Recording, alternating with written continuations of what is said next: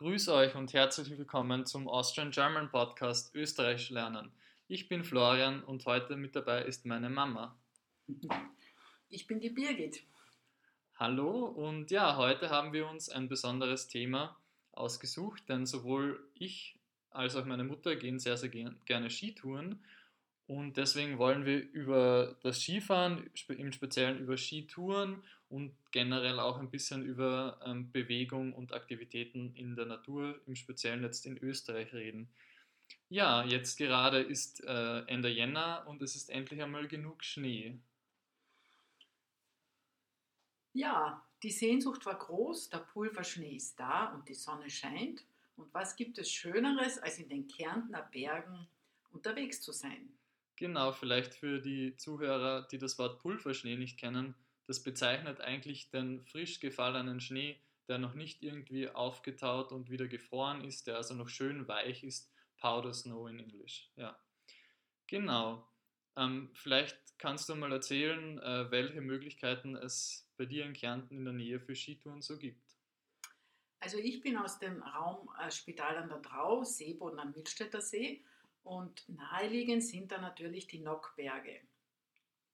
In den Nockbergen gibt es unzählige Möglichkeiten, verschiedenste Gipfel, eher kleinere Touren, wo man einfach auch am Nachmittag oder um die Mittagszeit noch starten kann und sich nach der Schule oder nach der Arbeit noch auf den Weg machen kann, um ein bisschen aufzutanken. Ja, die Nockberge sind ja alle so an die 2000 Meter hoch. Da gibt es ein paar Berge, die ein bisschen über 2000 Meter sind.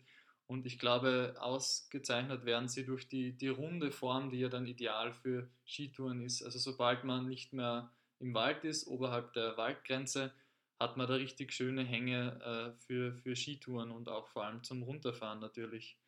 Ähm, ja, wenn man dann auf höhere Berge will, wo fährt man dann hin? Ja, das, äh, da startet man dann schon in der Früh. Und dann gibt es eben verschiedenste Skitouren in der Gegend äh, um das Mölltal, Kreuzheckgruppe, ähm, natürlich auch das Goldeck, gibt es auch verschiedene Möglichkeiten. Oder man fährt schon ein bisschen weiter Richtung Malnitz und kann da vor allem im Frühjahr verschiedenste Skitouren auch über 2000 Meter sozusagen machen. Genau, das heißt, die höchsten Berge Österreichs befinden sich unter anderem in den Hohen Tauern. Das ist quasi am Hauptkamm der, der Alpen in Österreich. Und ja, speziell in, in Kärnten, je weiter man Richtung Westen, Nordwesten kommt, je näher man zum Großglockner kommt, desto höher werden auch im Allgemeinen die Berge. Da muss man natürlich viel, viel Übung haben für die Skitouren, da braucht man Erfahrung, was, was die Sicherheit betrifft, äh, auch gute Kondition, das heißt gute Ausdauer körperlich. Ähm, ja, vielleicht äh, die höheren Berge generell sind ja oft dann für, für durchschnittlichere Skitourengeher erst im Frühjahr attraktiv wenn man vielleicht auch auf bestimmten Straßen dann schon hoch genug hinauffahren kann, um dort überhaupt zum, zum Anfang der Skitour hinzugelangen. Ähm, ja, ich glaube, du hast auch schon ein, zwei Skitouren gemacht auf Berge, die 3000 Meter waren knapp. Ist das richtig? Ja, selbstverständlich. Das ist zwar nicht immer möglich, eben aufgrund der Schneesituation, der Lawinengefahr. Da wollte ich eigentlich noch sagen, es ist ganz wichtig, dass man da eine entsprechende Ausbildung macht. Wichtig ist immer auch äh, die Sicherheitsausrüstung dabei zu haben, ein Lawinenpieps, eine Sonde, eine Schaufel und, und nie alleine unterwegs zu sein. Und da muss man natürlich auch vorher schon üben, wie man überhaupt diese Geräte, vor allem den Lawinenpieps, dann einsetzt, auch falls einmal irgendetwas passiert, dass man seine Kameraden retten kann. Genau, also vielleicht für alle, die jetzt durch, durch uns äh, Interesse gewonnen haben an Skitouren, wenn man jetzt damit anfangen will und vielleicht, also eine gute Voraussetzung ist immer, dass man schon prinzipiell Skifahren kann, das auch sehr gut und auch abseits der Piste, weil das ein ganz anderes Gefühl ist, äh, im Tiefschnee zu fahren. Tiefschnee ist der Bereich abseits der Piste, wo der Schnee sozusagen nicht flach präpariert ist von den Pistenraupen, sondern wo der Schnee ähm, quasi naturbelassen ist und das Fahrgefühl äh, die Art, wie sich der Schnee verhält, ist, ist ganz anders als auf der Piste natürlich.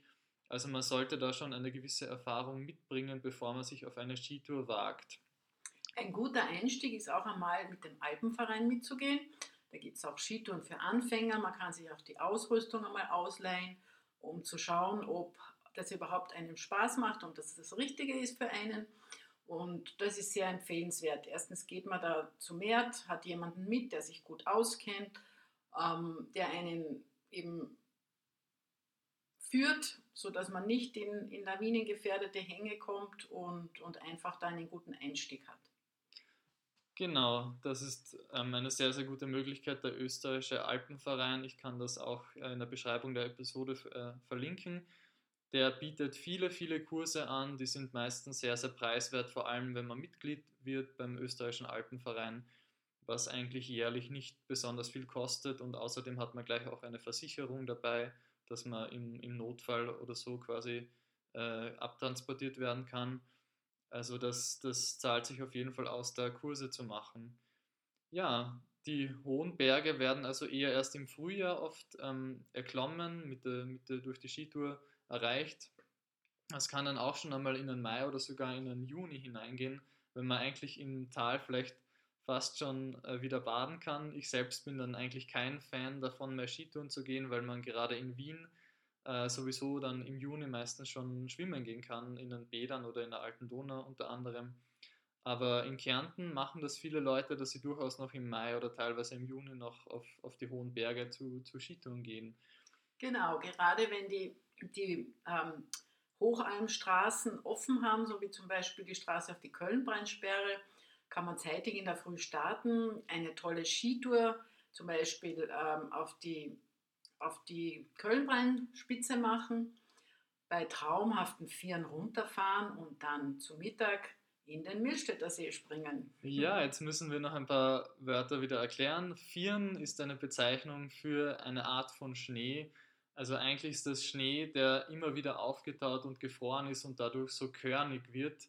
Aber nach dem Pulverschnee würde ich sagen, das zweitbeste ähm, Fahrgefühl hat. Also Vieren ist sehr, sehr cool, äh, um, um runterzufahren, weil man auch einsinkt und es auch dieses, dieses Gefühl entsteht, dass man ein bisschen surft, würde ich sagen.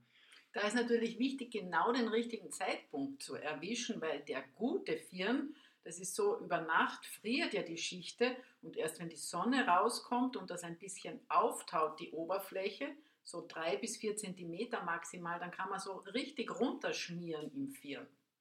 Genau, also im, die, die Profis wissen genau, je nach äh, Ausrichtung des Hanges, also in welche Himmelsrichtung der, der Hang schaut, äh, überlegt man sich im Vorhinein, zu welcher Uhrzeit man weggeht, damit man zur richtigen Uhrzeit oben ist. Und im Idealfall geht man weg, wenn es noch hart ist sodass man noch beim Raufgehen nicht zu weit einsinkt und wenn man runterfährt, ist es dann oberflächlich schon ein bisschen aufgetaut und dann ist der Firn gerade richtig zum, zum Runterfahren, bevor es dann nachher wieder zu weich wird eigentlich. Ja, was du auch noch erwähnt hast, ist vielleicht in Kärnten die Köln-Breinsperre und wir können das als kleine Überleitung zum Sommer auch nehmen, weil die ja vor allem im Sommertourismus sicher bekannt ist. Die Köln-Breinsperre ist ein Staudamm, ein Wasserkraftwerk oder ein Speicher für ein Wasserkraftwerk quasi, der ähm, natürlich dann der Elektrizitätsgewinnung dient. Es ist einer der größten äh, so hoch gelegenen, nämlich auf 2000 Meter Seehöhe circa gelegenen äh, Staudämme in den, in den ganzen Alpen, in ganz Europa eigentlich und ist immer wieder sehr, sehr schön äh, zu besichtigen und es ist ein gutes Ausflugsziel äh, weil man auf einer perfekten Straße eigentlich vom Tal bis ganz hinauf mit dem Auto fahren kann. Man zahlt etwas Maut, aber an und für sich ist es trotzdem sehr, sehr einfach, dorthin zu kommen. Und dann kann man gewisse Wanderungen machen oder auch zu einer, einer Hütte vom Alpenverein gehen und dort, äh, es gibt eigentlich mehrere Hütten sogar dort oben, da kann man sehr, sehr gut dann auch das typische österreichische ähm, Berghütten oder Almhüttenessen genießen. Was gehört denn da dazu, zu diesem Essen? Ja, was ist so das typische Essen auf der Hütte? Das ist natürlich einmal eine gute Suppe, zum Beispiel Kaspressknödelsuppe. Leberknödelsuppe. Leberknödelsuppe. Frittatensuppe. Frittatensuppe. verschiedene Suppen natürlich. Ähm. Meistens gibt es dann auch Hauswürste mit Sauerkraut und Röstkartoffel. Genau, so gekochte Würstel nach, nach Kärntner Art zum Beispiel, aber die gibt es auch in, sicher in Tirol oder der Steiermark etc. Ähm, Und natürlich nicht zu vergessen der Kaiserschmarrn. Genau, unter den Nachspeisen sehr beliebt. Äh, der Kaiserschmarrn, den gibt es natürlich nicht nur auf Hütten, aber er freut sich auf den Hütten der besonderen Beliebtheit, würde ich sagen. Ähm, und natürlich, es gibt auch immer wieder andere äh, Mehlspeisen, wie man sagt, also süße Desserts wie Apfelstrudel, Topfenstrudel und auf richtigen Almen, das heißt, wo auch äh, Milchkühe gehalten werden im Sommer, gibt es dann auch meistens speziellere Sachen wie Buttermilch, mm. also frische, saure Milch quasi, für die, die das nicht kennen.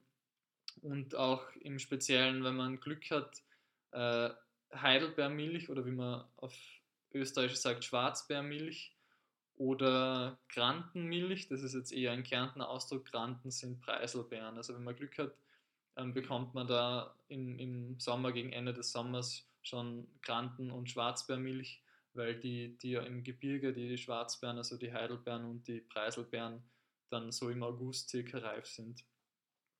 Wichtig ist es, dass vor allem regionale Produkte sind, die man eben nur auf diesen Hütten und in der Region bekommt. Das wird nicht von weit her transportiert, sondern direkt dort erzeugt und dann auch verarbeitet. Genau, also die Hütten machen wirklich sehr, sehr vieles selber, allein schon, weil es einfach äh, mühsam ist, diese Sachen nach oben zu transportieren. Aber es ist schon so, dass viele Hütten zwar mit einer kleinen sogenannten Forststraße äh, verbunden sind und erreicht werden können, aber gleichzeitig ist es jetzt nicht so einfach, ähm, dass man da größere Mengen an Getränken und vor allem dann auch Essen hinauf transportiert. Ja, abseits der Hütten ähm, oder mit den Hütten verbunden ist natürlich auch das Wandern sehr, sehr beliebt in Österreich und jetzt reden wir im Speziellen über Kärnten. Ähm, was macht denn das Wandern in Kärnten für dich aus? Ja, das Wandern in Kärnten, also die Wege in Kärnten werden hauptsächlich äh, durch den Alpenverein betreut und durch die Tourismusverbände. Es gibt ein sehr umfangreiches Wegenetz und ja, die Vielfalt der Landschaft macht es natürlich auch aus. Also gerade in der Region Milstädter See, wenn man auf die Milstädter Alm raufgeht, ähm, hat man von überall eigentlich einen wunderschönen Blick auf, die, auf den See und auf die hohen Berge im Nordwesten. Und ja, einfach die vielfältigen Ausblicke äh, auf die Berge im, im Norden, eben die, die rundlichen Berge und im Süden die Kalkalpen mit den ganz hohen Gipfeln, mit den 3000ern, die auch im Sommer noch schneebedeckt sind. Ja, und es tut einfach gut, in der Höhe unterwegs zu sein, an der frischen Luft und sich in der Natur zu bewegen und Kraft aufzutanken. Ja, und das Schöne in Kärnten ist, dass man eben von einem Stützpunkt, würde ich sagen, also von einem Ort, wo man vielleicht übernachtet, dann sehr, sehr viele verschiedene Ziele erreichen kann und, und Regionen mit verschiedensten Schwierigkeitsgraden. Also wir haben erwähnt, vielleicht so in, in, im zentralen Raum rund ums Trautal zum Beispiel und in den Nockbergen sind das sehr, sehr einfache Wanderungen, wo man wo man Familien eher antreffen wird. Ähm, ja, äh, sogar teilweise mit kleineren Kindern. Da gibt es ähm, eben Wanderregionen und bestimmte Berge, wo man mit dem Auto relativ weit rauffahren kann und dann nur mehr eine Stunde oder zwei Stunden vielleicht zur nächsten Hütte geht oder auch nur mehr zwei Stunden auf den Gipfel. Das ist speziell für Familien oder vielleicht nicht ganz so fitte also Leute mit weniger Kondition, weniger Ausdauer, ist es dann ein, ein lohnenderes Ziel. Aber wenn man vielleicht eine halbe Stunde in die andere Richtung fährt, dann ist man schon wirklich in den hohen Bergen. Da kommt man dann vor allem in den letzten 100 Metern vom Gipfel immer wieder äh, in Kletterpassagen oder zumindest auf spitzere Felsen, wo man, wo dann schon auch eine gewisse Erfahrung vonnöten ist, um den Gipfel zu erreichen. Ich finde, das ist das Schöne, was, was das Wandern in Kärnten und vor allem in Oberkärnten für mich ausmacht. Es gibt dann auch noch äh, für erfahrene oder abenteuerlustigere Leute gibt es die sogenannten Klettersteige als Übergang zu den richtigen äh, Kletterstrecken. Äh, mit dem Klettern kennen wir uns nicht so gut aus, mit dem richtigen Seilklettern, aber Klettersteige, da haben wir beide schon einige gemacht. Ähm, was braucht man denn alles für Klettersteige? Ja, für die Klettersteige ist ganz wichtig, dass man das entsprechende Schuhwerk hat mit einer Profilsohle, ein bisschen einen festeren Schuh, der vielleicht auch über den Knöchel geht. Dann äh, ein Klettersteig, der hat ja meistens ein, ein versichertes Seil sozusagen, das am Felsen angebracht ist und da braucht man ein Klettersteigset. Gut sind auch, also wo man sich immer wieder einhängt mit dem Karabiner. Ganz wichtig ist ein Helm und auch Handschuh, falls man jetzt empfindlich ist auf den Händen, weil man das Stahlseil ja immer wieder angreift und sich auch teilweise dran hochzieht. Und ja, der Helm ist ganz besonders wichtig in den Kalkalpen, weil ja auch von oben Felsen runterkommen können, größere und kleinere Steine. Und deswegen ist ein Helm, selbst wenn man jetzt nicht ins Seil fällt und sich eventuell am Felsen anhauen kann, ist es ganz wichtig als Schutz für den Kopf. Was immer mit dabei sein muss, ist auch ein bisschen eine wärmere Bekleidung. Am Gipfel kann es oft sehr kalt sein, also eine Windjacke, Haube und Handschuh sollte man eigentlich immer im Rucksack haben. Ja, genau. Also Klettersteige heißen vielleicht internationaler bekannt auch Via Ferrata, kommt aus dem Italienischen für einen Weg ähm, mit Eisen quasi, weil natürlich man ist oft äh, so auf solchen Stahlseilen oder Eisenseilen äh, versichert. Ähm, vielleicht nochmal im Speziellen zu diesem Hüftgurt, der ja der zentrale Teil der, der Ausrüstung beim Klettersteiggehen ist. Man hat einen Riemen quasi, eine Schlinge um oder oberhalb der Hüfte herum und dann noch zwei Riemen um die Oberschenkel. Und an diesen äh, Riemen ist dann ein, sind jeweils zwei Karabiner eigentlich befestigt an einem eher elastischeren Seil quasi, damit man, falls man jetzt runterfallen sollte, falls man mit den Händen und Füßen Halt verliert, wird man aufgefangen, aber nicht ganz abrupt, sondern durch die, durch die Federung quasi wird der Fall nur langsam gebremst und dadurch äh, sollte man sich auch dann weniger verletzen können.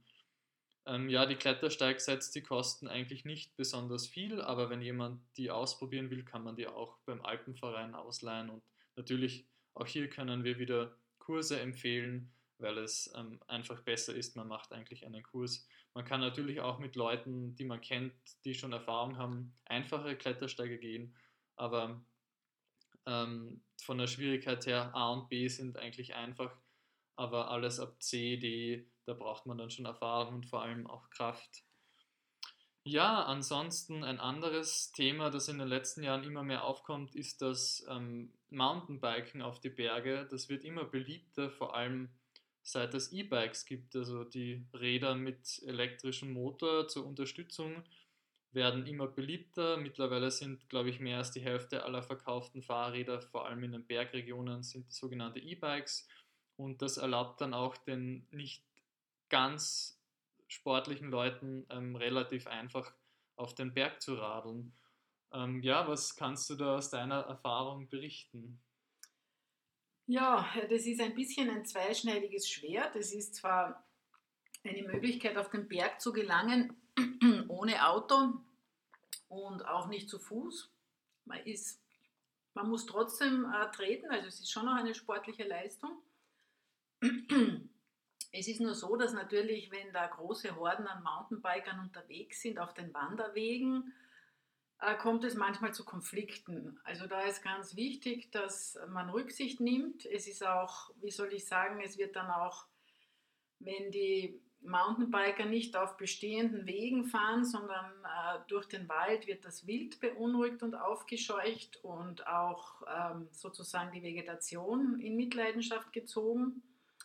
Und ja, da ist also erstens eine Lenkung der Mountainbiker erforderlich und zweitens natürlich eine Rücksichtsnahme auf die Fußgänger und auf die, die, die langsamer unterwegs sind. Genau, vielleicht zur Erklärung, das Wild ähm, mit großem W bezeichnet äh, Wildtiere wie Rehe, ähm, Hirsche, äh, so etwas in die Richtung, natürlich auch andere, aber im Speziellen meint man mit dem Wild äh, meint man diese Tiere, die auch äh, von Jägern dann prinzipiell gejagt werden dürfen. Ja, ähm, du, du, hast Rücksicht angesprochen. Es ist so, dass die ähm, Radfahrer, die Mountainbiker dann prinzipiell die gleichen Straßen verwenden wie die Autofahrer. Meistens äh, hin und wieder in entlegenen Gegenden fahren dort keine Autos rauf und man kann nur mit dem Rad rauffahren. Ein weiteres Problem ist dann, dass viele Wege eigentlich auch für Radfahrer gesperrt sind, aber die Radfahrer sich nicht immer daran halten. Viele Grundbesitzer in den Bergen wollen wirklich nicht, dass Radfahrer dort fahren. Viele schreiben nur Radfahren verboten aus Haftungsgründen. Das heißt, falls den Radfahrern was passiert, wollen sie dafür nicht äh, juristisch belangt werden können. Also sie wollen nicht, dass man sie irgendwie vor Gericht quasi verklagen kann.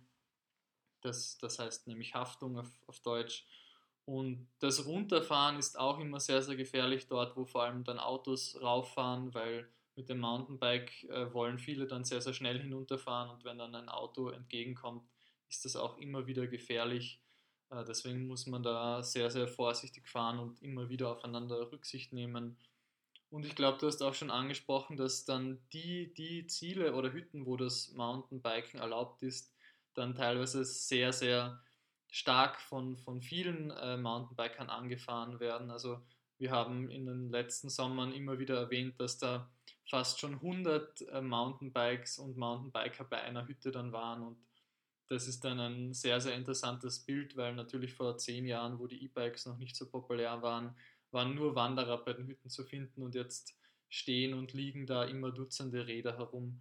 Da hat sich auch irgendwie das Bild äh, vom, vom Bergtourismus auch geändert. Ja, auch rechtlich gesehen ist da noch großer Bedarf, äh, die rechtliche Situation zu klären. Eben sinnvoll wäre wahrscheinlich wirklich mehr Mountainbike-Routen auszuweisen äh, und das rechtlich abzusichern. Es gibt natürlich sehr viele Forststraßen und Almwege, die durchaus sehr geeignet wären für Mountainbiker und da ist einfach die rechtliche Frage mit den Grundbesitzern abzuklären. Ähm, die Haftungsfrage sozusagen. Da müsste vielleicht auch einmal äh, bundesweit eine Initiative kommen, äh, ob man da nicht gesetzlich etwas verändern muss, damit nicht immer die Grundbesitzer belangt werden können, weil es natürlich ein, ein Problem ist für Grundbesitzer, wenn sich Mountainbiker da verletzen und dann vielleicht vor Gericht äh, stehen. Ja, ähm, ansonsten äh, gibt es noch immer wieder sogenannte Shared Trails für Mountainbiker und Wanderer, weil ja das, das Wandern, äh, dass das Mountainbiken auf Wanderwegen prinzipiell verboten ist, nur Forststraßen ist es teilweise erlaubt. Und diese Shared Trails, die sind derzeit in vielen Regionen leider noch sehr, sehr wenige. Da kommen dann die Mountainbiker nicht wirklich auf ihre Kosten. Das heißt, sie können nicht so viel machen. Aber ähm, diese Share Trails werden immer mehr ausgebaut und deswegen gibt es auch immer mehr Möglichkeiten für Mountainbiker, die Berge hinunterzufahren, ohne dass sie da irgendwie mit Autos und, und Fußgängern gemeinsam auf den, den Wegen äh, so Rücksicht nehmen müssen. Ja, ich glaube, wir haben jetzt schon einiges besprochen, was Bewegung und Aktivitäten in der Natur, jetzt im Speziellen in Kärnten betrifft. Ich denke, in ganz Österreich kann man viele ähnliche Sachen machen, ähm, aber wir kennen uns eben mehr in Kärnten aus. Ähm, Mountainbiken kann man auch in der Nähe von Wien im Wienerwald sehr gut. Skitouren, da muss man leider schon weiter wegfahren, eineinhalb Stunden vielleicht mit dem Auto. Ähm, und auch da ist es nicht mehr ganz sicher in den letzten Jahren, ob man immer genug Schnee hat in den sogenannten Wiener Alpen, also Schneeberg, Rax und, und ähnliche Berge dort in der Gegend und am Semmering natürlich auch. Ja, vielen Dank fürs Dabeisein. Und viel Spaß bei dem nächsten Ausflug in der Natur. Ja, wir hören uns in der nächsten Folge und ja, pfiat euch.